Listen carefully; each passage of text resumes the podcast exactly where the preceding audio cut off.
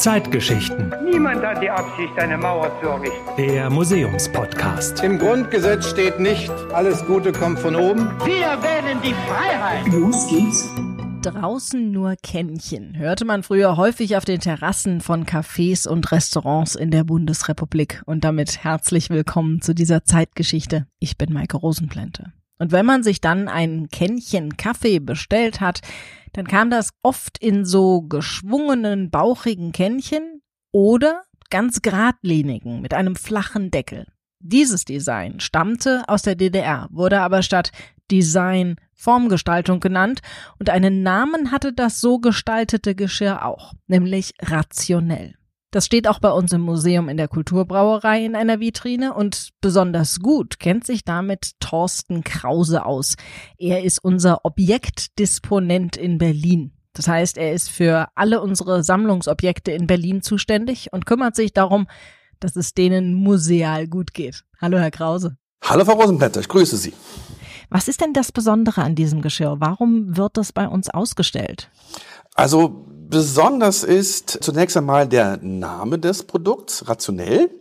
Besonders ist seine Funktionalität. Es ist nämlich bei dem kleinen Kaffeekännchen einhändig zu bedienen. Besonders ist die Produktionsdauer und äh, die Dekore, die rationell trägt sozusagen. Und besonders ist auch, weil sich an diesem Geschirr eine kleine deutsch-deutsche Designgeschichte ja, ablesen lässt. Und zu guter Letzt ist, ist das Geschirr besonders, weil es durchaus noch in dem einen oder anderen Haushalt nach wie vor in Gebrauch ist. Warum ist der Name besonders? Naja, der Name ist deshalb besonders, also die Geschirrserie heißt Rationell. Und meist waren Geschirrserien mit Vornamen, zum Beispiel wie Daphne oder ähnliches benannt worden. Und rationell, dieser Name hat also nichts sozusagen Blumiges. Er ist klar, präzise, ist sozusagen spiegelt einfach die Funktionalität dieses Produkts wieder. Wo wurde dieses Geschirr denn genutzt? Naja, also es wurde eigentlich konzipiert für eine Hotelkette, für die Hotelkette in der DDR Interhotel, also eine gehobene Hotelkette. Es wurde dann aber eher zu einer Standardausrüstung für, ja, für den gastronomischen beziehungsweise für gesellschaftliche Einrichtungen wie Mitropa oder die FDGB-Heime. Kannte denn jeder in der DDR diese Tassen oder gab es da irgendwie auch in der Gastronomie noch irgendwelche Auswahl? Also in, in der Gastronomie Auswahl eher nicht, weil tatsächlich die Aufgabe gestellt wurde, eine Geschirrserie zu erfinden, nenne ich es jetzt mal, die einfach den Bedürfnissen von Gastronomen beziehungsweise von gesellschaftlichen Einrichtungen, ja, zu sagen, dass das erfüllt wurde. Von wem wurde diese Aufgabe gestellt?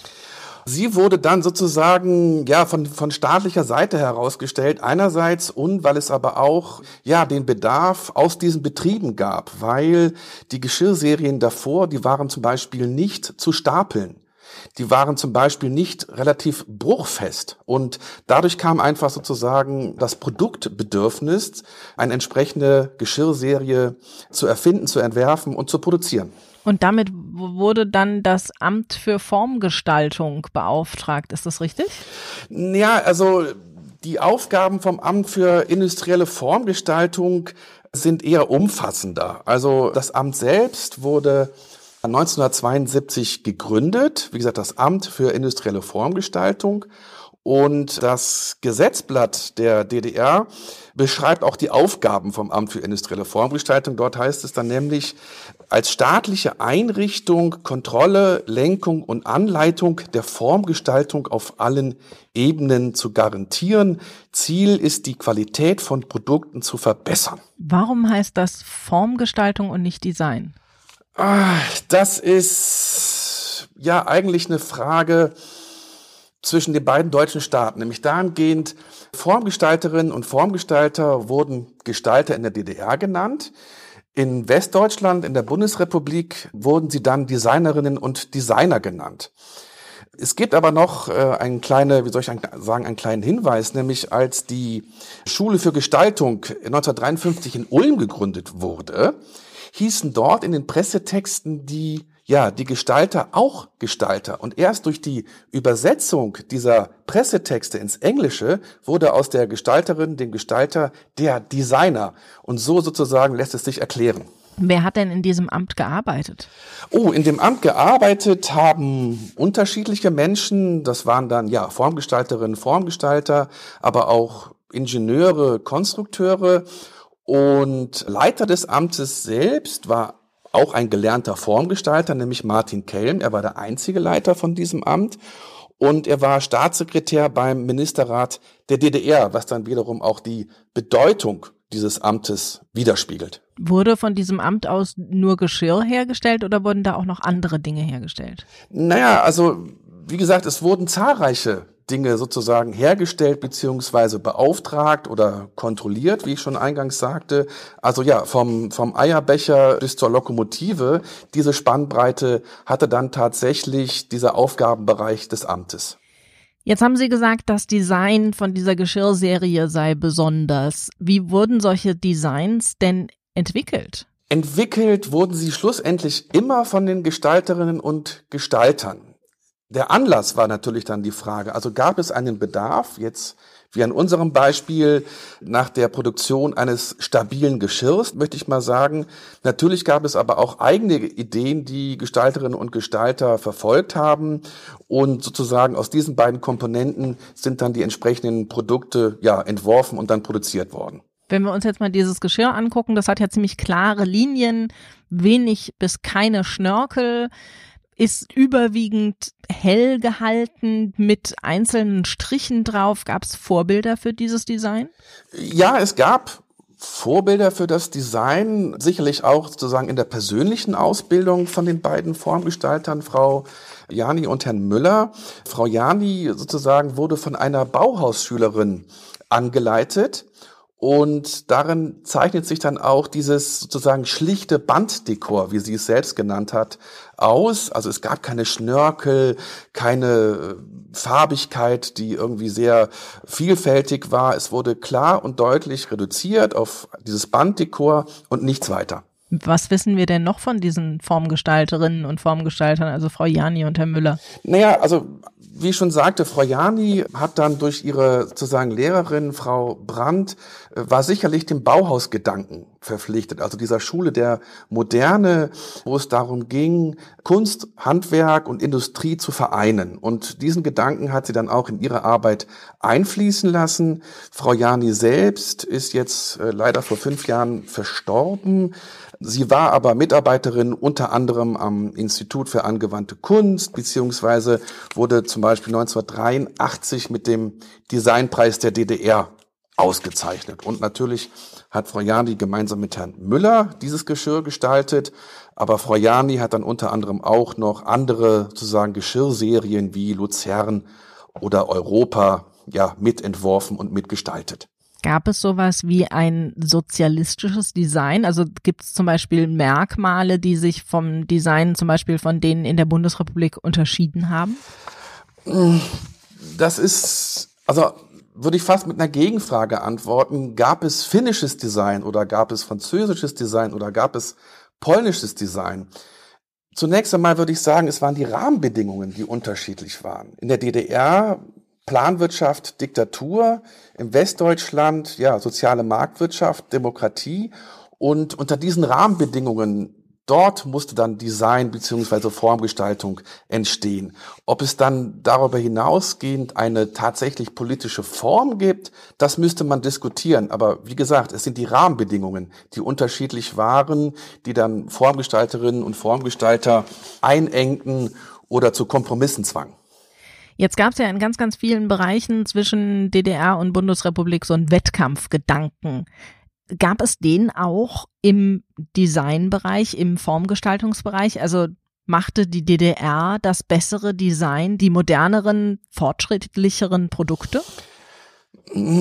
Da möchte ich eigentlich Marz Dahm zitieren. Marz Dahm war am Institut für industrielle Gestaltung nach dem Zweiten Weltkrieg, was hier in Berlin ansässig war, damals gestartet mit so einer Art Formgestaltungsphilosophie. Es war nämlich sozusagen der Slogan, das Beste für den Werktätigen. Und das war sozusagen der Anspruch, insbesondere in den früheren Jahren des DDR-Designs, wie die Produkte gestaltet werden sollen. Dann über die Zeit gab es dann natürlich unterschiedliche Strömungen, was seitens der DDR-Regierung, des DDR-Regimes als schön, als erwünscht oder als unerwünscht sozusagen definiert wurde. Aber spätestens als dann die wirtschaftlichen Nöte der DDR zu groß wurden, spätestens in den 1980er Jahren, war dann das Design auch dafür sozusagen zuständig, Devisen aus dem Ausland zu generieren. Also dahingehend sollten die Produkte auch gestaltet werden, dass sie für das Ausland sowohl oder insbesondere für das westliche Ausland attraktiv werden. Wie frei waren denn die Gestalter in ihrem Design? Also das Amt für industrielle Formgestaltung, was ja wie gesagt 1972 gegründet wurde, setzte auf eine umfassende Kontrolle von Formgestaltung beziehungsweise von der Arbeit der Formgestalterinnen und Formgestalter. Das heißt, es gab zum Beispiel sowas wie Fachgruppen, die dann eingereichte oder dort entstandene Entwürfe zunächst einmal begutachteten unter unterschiedlichen Aspekten, ästhetisch, aber auch tatsächlich auf die Machbarkeit dahingehend, Gibt es genug Ressourcen dafür? Gibt es genug Materialien dafür? Und gibt es auch die Fertigungsgenauigkeit innerhalb des Produktionsprozesses, um ein, ein Produkt entsprechend auch wirklich umsetzen zu können? Das heißt, die Mangelwirtschaft war da ein Problem? Ja, das war dann sicherlich das Problem, zwischen Anspruch und Wirklichkeit zu arbeiten.